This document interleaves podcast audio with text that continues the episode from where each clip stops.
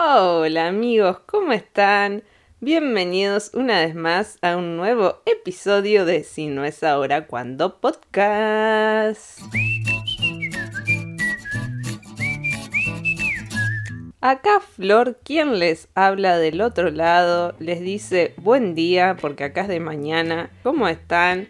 Desde donde me estén escuchando probablemente sea desde Argentina, pero si es desde España, igual bienvenidos y sé que hay mucha comunidad argentina en España que me escucha, así que gracias por eso. Y nada, ya sé, ya sé, ya sé que estuve ausente estos días, pero bueno, señora, así que les pido perdón de mi parte por haber dejado el podcast en el aire. No pasó tanto desde el último, pero sí que en mi vida pasaron mil millones de cosas entre medio, así que noto que pasó un montón de tiempo.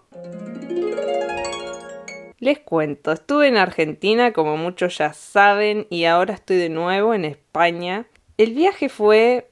Mm, a ver. la despedida, empecemos por la despedida, señora. La despedida. Les dejé un vídeo en mi canal de YouTube, Flor Maggi, si quieren ir a verlo, donde muestro la despedida, el viaje y todo, pero igual se los voy a contar por acá porque sé que muchos oyentes no ven YouTube, así que, ¿por qué no? Se los cuento. La despedida fue un tema, un dramón. Yo con Marian hace, o sea, Marian y yo, hace ya seis años que vivimos de este otro lado del charco, entre España, Andorra, España de nuevo y así. Y no es la primera vez que yo me despido de mi familia en Bariloche. Pero, ¿qué pasa? Cada vez que nos despedimos es como que, no sé, es un momento desgarrador y uno dice, bueno, Flor, ya cuánto tiempo pasó de que viven afuera, ya están acostumbrados a las despedidas, a no verse, a no sé qué. No, no, señora, no estoy acostumbrada. Cada despedida se hace aún más difícil, mucho más difícil. Se lo, yo se lo atribuyo, díganme, o sea, contésteme desde el otro lado, de donde me estén escuchando, si ustedes se lo atribuyen a lo mismo, pero yo se lo atribuyo a Primero, uno se va poniendo más grande a re. Tengo, voy a cumplir 30, pero voy llegando a los 30 y se me van sensibilizando todas las partes de mi cuerpo, mi corazón, mis sentimientos, todo es como que se, se apachucha todo adentro y decís, bueno, te vuelves más blandito, te vuelves más blando, quieras o no, vas creciendo y te vuelves más blando. Segundo, mis padres. Si bien a mi papá no lo vi porque él vive en Brasil y no pude viajar a Brasil, vi a toda mi otra parte de la familia que está en Argentina y quieras o no, los años pasan y como uno se va volviendo más blandito, tu familia también va creciendo y uno, a ver, estando fuera, quizás no ves un montón de cosas, no percibís ni sentís ni estás ahí presente para vivir un montón de cosas que tu familia está atravesando o está pasando, o tanto achaques como cosas lindas, digo, ¿eh? no solo achaques, pero me pasó que estando allá viví un montón de cosas que quizá estando de este otro lado no me entero porque pasan, pero uno no se entera. Y estando allá y encima viviendo con mis padres, todo es como que lo ves, te enterás, estás ahí en el día a día y está buenísimo, pero son cositas que uno no se da cuenta viviendo lejos y te, te llegan tres veces más. O sea, estando ahí es como que la vivís a flor de piel y te llegan tres veces más. Dicho esto, además, cada vez que voy los veo un poquito más grande. Obviamente nosotros crecemos, ellos también crecen. Pero, a ver, en las personas grandes se nota más. Es un fact. O sea, es algo que es así. en las personas grandes se nota más.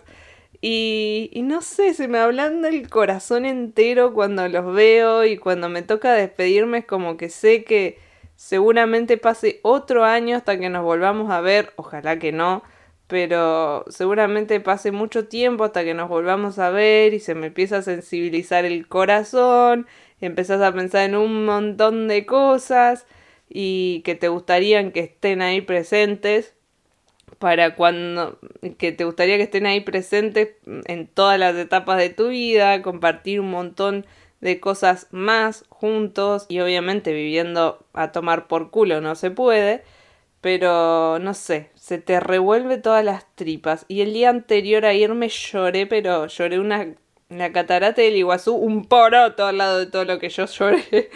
Eh, encima abrazaba a mi mamá y ella lloraba y yo lloraba y bueno, un río, un mar ahí hicimos en Bari.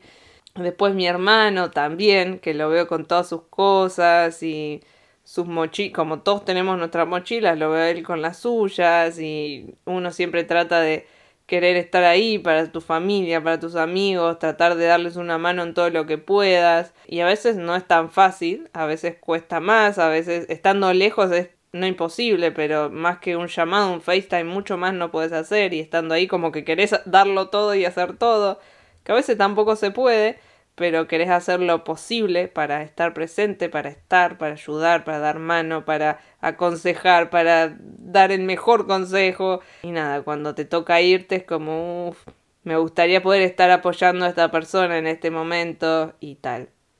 Pero bueno, también aprendes, estando lejos, también como que aprendes a apoyar a las personas de otra forma, llamar más a las personas, estar más en contacto virtualmente, no es lo mismo, pero poder estar ahí virtualmente, compartir a la distancia, hacer más FaceTime y que te vean y vos verlos y transmitirle, hey, acá estoy, eh, hey, si necesitas algo, mm, conta conmigo, aunque esté lejos, esas cosas. Pero bueno, nada, la vuelta fue un llanto. Después me tocó hacer, yo hice Bariloche, Ezeiza, Ezeiza, Madrid. Primera vez en mi vida creo que viajé directo, en plan Ezeiza, Madrid. Siempre hago mil millones de escalas, o una escala por lo menos, en Estados Unidos o en otro país de Europa. Y esta vez no fue así, viajé directo, viajé en aerolíneas argentinas.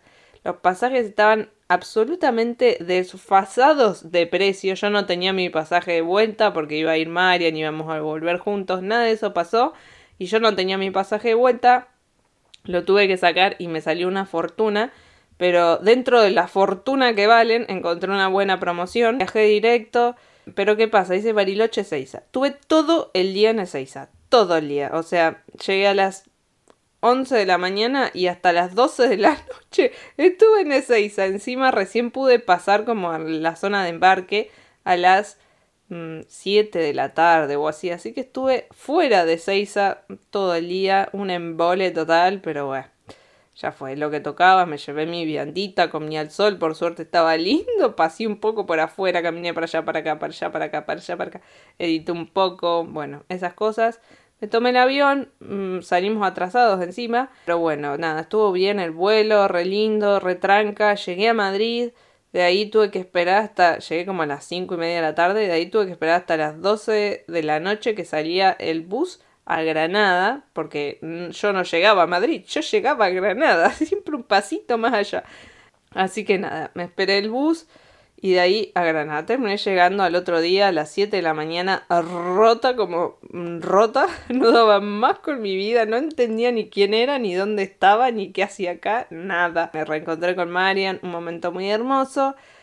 Llegué acá y vieron que llegar de nuevo como a un lugar donde te de, donde dejaste o tu casa o lo que sea es como súper raro, más cuando no estás por mucho tiempo. Llegar es como un cachetazo lindo y uno feo, o sea, ni fu ni fa, pum pum, te da dos cachetazos por donde sea.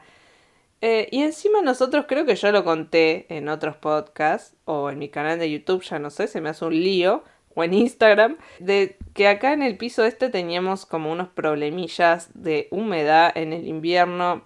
Era un piso muy húmedo, es muy lindo, pero muy húmedo. Y estábamos súper a desagusto, desconforme, no sé cómo sería la palabra. No estábamos muy contentos con el piso, de hecho nos íbamos a mudar, al final no nos mudamos porque yo me fui, como que no sabíamos muy bien qué hacer, bueno, no nos mudamos, pero vimos mil millones de pisos, también porque ninguno nos terminó de convencer, si no creo que nos hubiésemos mudado igual.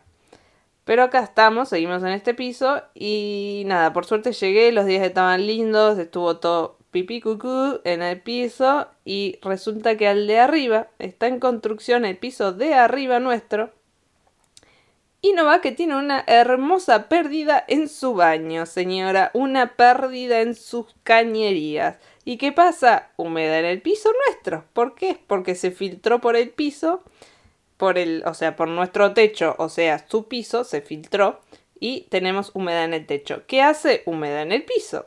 Así que cuando decís, no, el verano es súper seco acá, no vamos a tener humedad en el piso, pues pinchadura en el caño del vecino de arriba y tenemos humedad igual. Pero la sacamos barata. ¿Por qué? Porque el piso de al lado nuestro, que estaba vacío porque la gente estaba de vacaciones, se inundó. O sea, amigos, se inundó. Se le cayó pedazo del techo, se cayó y le llovió todo adentro y tenían como, no sé, 20 centímetros o 30 de agua adentro del piso, el de al lado nuestro. O sea, la pared que compartimos con ellos también está totalmente húmedo. Eh, pero no, no, la sacamos entre comillas barata a lo que podría haber sido. Esa fue como mi bienvenida, ¿no? Pero bueno, nada, ahí estamos, también estamos con el tema de lo de Canadá, viendo fecha, cuándo irnos, cuándo no, qué hacer, o sea, vamos a ir, pero cuándo. También, bueno, otra cosa que les tengo que contar sobre... Ah, ¿Cómo decir? Estoy buscando un empleo que me saque de mi zona de confort. ¿A qué me refiero con esto? Un empleo que no tenga nada que ver con lo que yo hago. O no que nada que ver, pero que sea como un rollo más no tan creativo, sino más administrativo. Que humildemente me considero muy buena para todo lo que es eh, administración, mm, organización y tal. Soy bastante buena para eso. De hecho, en, cuando estudié cine, yo lo que amaba era producción, porque era nada, toda la parte que todo el mundo odia de organización, de esto, de llamar, de lo que otro, de planificar, de todo el mundo odia, yo amaba. Así que mi rol era siempre la de productora. y nada, me encanta esa parte también. Entonces estoy como aplicando, ya que tengo experiencia un poco en eso también y hice un par de cursos de administración y tal. Mm, creo que es ideal. Y tengo, estoy como planificando buscar trabajo de eso. ¿Y qué pasa? Postulé un par acá en, en España, en Granada, en Madrid también, porque no descartamos la posibilidad de irnos a Madrid. Y nada, me llamaron el otro día para una entrevista. Es una empresa americana, o sea, de Estados Unidos, pero que tiene sede en Granada y en 800.000 partes del mundo. Pero lo bueno es que es un trabajo de remoto. O sea, ¿a qué me refiero esto? De que puedes trabajar desde tu casa o desde cualquier parte donde estés sin necesidad de ir a la oficina. Acá en Granada tienen una mega oficina, está muy guay. Si vos querés y optás por ir, podés ir. Pero si no, puedes trabajar de la conformidad de tu casa o de cualquier lado donde estés. Y eso me da mucha libertad para seguir viajando, para poder seguir creando contenido en YouTube, para seguir creando un montón de contenido y a la vez estar con un una adicional, una entrada extra que nos va a servir mucho de suelo para poder luego irnos a Canadá y para también ahorrar para un piso invisible. Dicho esto, me llamaron para la entrevista y fue todo en inglés, amigos. Yo tenía unos nervios, pero unos nervios que no sé, no podía, no podía, con mis nervios, no podía. Pero viste cuando estás tan, tan, tan nerviosa que al final te idealizas cosas que pueden ser de una forma, como que te haces una peli de cosas que van a pasar, que no, si no digo esto, no, si me trago, si se me nublan todas las palabras en la cabeza, si me quedo en blanco, si no sé qué decir, no sé cómo contestar, no sé qué, todo eso, que al final te das cuenta que nada de eso pasa. O sea, porque la entrevista, humildemente, me fue muy bien. Pude hablar, me solté un montón, eh, pude hablar, porque encima era en inglés, entonces me daba eso, nervios, porque digo, ¿cómo será una entrevista? Nunca tuve una entrevista así como tal formal, americanamente, digamos, norteamericanamente, y, y nada, y no sabía muy bien, que te preguntaban cómo era, no sé qué, y estaba muy nerviosa por todo eso. Y la verdad que me fue muy bien, pero ¿por qué? Y acá es donde entra el tip Floor Magic. ¿Por qué me fue muy bien? Porque yo previamente estudié, me preparé, no estudié, me preparé para esa entrevista. ¿Qué hice? Busqué en YouTube, porque amamos YouTube, busqué en YouTube tutoriales, no tutoriales, pero vídeos de cómo hacer una entrevista en inglés. Y me saltaron un montón, porque ve que mucha gente busca eso, me saltaron mil millones de vídeos con ejemplos, con cosas como, no sé, 10 preguntas que generalmente las empresas norteamericanas hacen cuando te llaman para una entrevista. Y más o menos todas son las mismas preguntas, ¿no? Como te preguntan, y no solo qué es lo que te preguntan, sino qué es lo que te aconsejan contestar. Porque, por ejemplo, por ahí hay una empresa que o generalmente cualquier empresa, que te pregunta, no sé, háblame de vos o decime, contame sobre vos, que ellos ya saben porque ya vieron tu currículum, pero contame sobre vos. Entonces, o uno puede ir por la rama de contarle tu vida, que a nadie le importa, o sea, a ellos no le interesa, o contarle como profesionalmente, educativamente y de desempeño cómo fue tu vida, como en esa dirección, ¿no? Como bueno, yo soy de Argentina, vivo en España hace tantos años, me recibí, estudié y me recibí de tal cosa, hice un máster en tal otra, entré a trabajar a tal empresa por tal y tal cual cosa, después decidí cambiarme, ¿por qué me cambié? Por esto, por esto, por esto, ¿por qué no quería seguir en la empresa? Por esto, por esto, por esto, esas cosas. Después, por ejemplo, viste que generalmente al, cuando terminan de hacerte la entrevista te dicen, ¿y te quedó alguna duda? ¿Tenés alguna otra pregunta? Y uno suele decir, no, ninguna, nada, todo bien, ya entendí todo. No, todo el mundo dice, no, no digas eso. O sea, consejo, hace una pregunta. Aunque ya entendiste todo, ya sabes todo, hacele una pregunta. Y yo, por ejemplo, en inglés, ¿no? Pero le pregunté a ella, porque la que me entrevistó eran dos personas en realidad, sabían, digo, trabajaban en la empresa hace muchos años. Entonces les pregunté cómo era el ambiente laboral en la empresa, cómo se sentían, cómo era trabajar en esa empresa, cómo una demostración de interés, ¿no? Y la verdad que está muy guay, nada, como que demostras interés, ellos también te dan un feedback que está bueno porque te explican realmente, obvio, no te van a decir, no, trabajar acá es una mierda, no, pero sí te tiran una pauta de cómo es trabajar en esa empresa. Y no sé, se resoltó la chica que me estaba entrevistando y me contó un montón de cosas re guay y yo a la vez también como que demostré interés en la empresa. Después, otro tip, estudien y analicen a la empresa a la que le van a hacer la, la entrevista. Estudien qué es lo que, de, a qué va la empresa, qué es lo que hizo, cuál es su visión, su misión, sus valores, a qué apunta, si tuvo algún logro, si hace mucho que está en el mercado, si no sé, lo que sea, estudien un poco de la empresa para no estar tan en bolas y para también saber a dónde, hacia dónde orientar las las respuestas. Eso es un consejo que me sirvió y que también lo vi en un montón de estos tutoriales. Eh, pero bueno, ¿saben qué? Tengo una idea. Ya como que les hice un mega resumen de todo esto, pero si tienen ganas, les puedo hacer como un episodio entero de cómo es una entrevista laboral en inglés para una empresa norteamericana, otra de cómo es en España y también tips y consejos de lo que a mí me resultó, lo que no, tal y cual.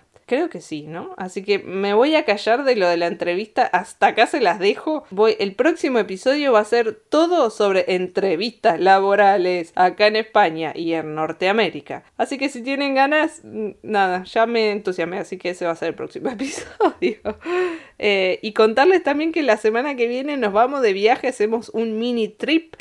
Creo que, nada, pensamos en hacerlo por España, pero nos sale mucho más, mucho más barato hacerlo a otro país de la Unión Europea que España, porque los pasajes están tirados por la cabeza en plan ir a Londres te sale 10 euros, mm, nada, no me sale 10 euros ni ir de acá a Málaga, acá digo estoy en Granada, así que creo que vamos a ir igual a alguna parte de Inglaterra o a algún país medio remoto, medio random, pero bueno, lo van a estar viendo en mi Instagram a dónde nos vamos, así que vayan a seguirme también si tienen ganas, arroba soy en Instagram, YouTube Flormagi. Hasta acá llegó el podcast del día de hoy. Es como un update de todo, pero espero que algo les haya servido, les haya dado algún consejito, un tip, un entretenimiento, lo que sea. Espero haberlos acompañado un poquito. Y se viene, se viene ese podcast de entrevistas laborales, ¿eh? Se viene. Díganme igual si tienen ganas. También me pueden rankear acá en Spotify, si me están escuchando por ahí, hay una parte que dice como valoración o rating o lo que sea. Le pueden dar las 5 estrellitas si tienen ganas. Me pueden escribir una review que a mí me ayuda un montón. En Apple Podcast también, Spotify o Apple Podcast. Y nada, gracias por estar del otro lado, por seguir bancándome en este podcast que me encanta hacer. Y se vienen más historias, más story time, contarles un poco más de acá, de España, del mundo entero, donde vayamos, las cosas que nos vayan pasando. Y nada amigos, gracias por estar del otro lado. Los quiero mucho. Feliz día. Hasta el próximo episodio. Adiós.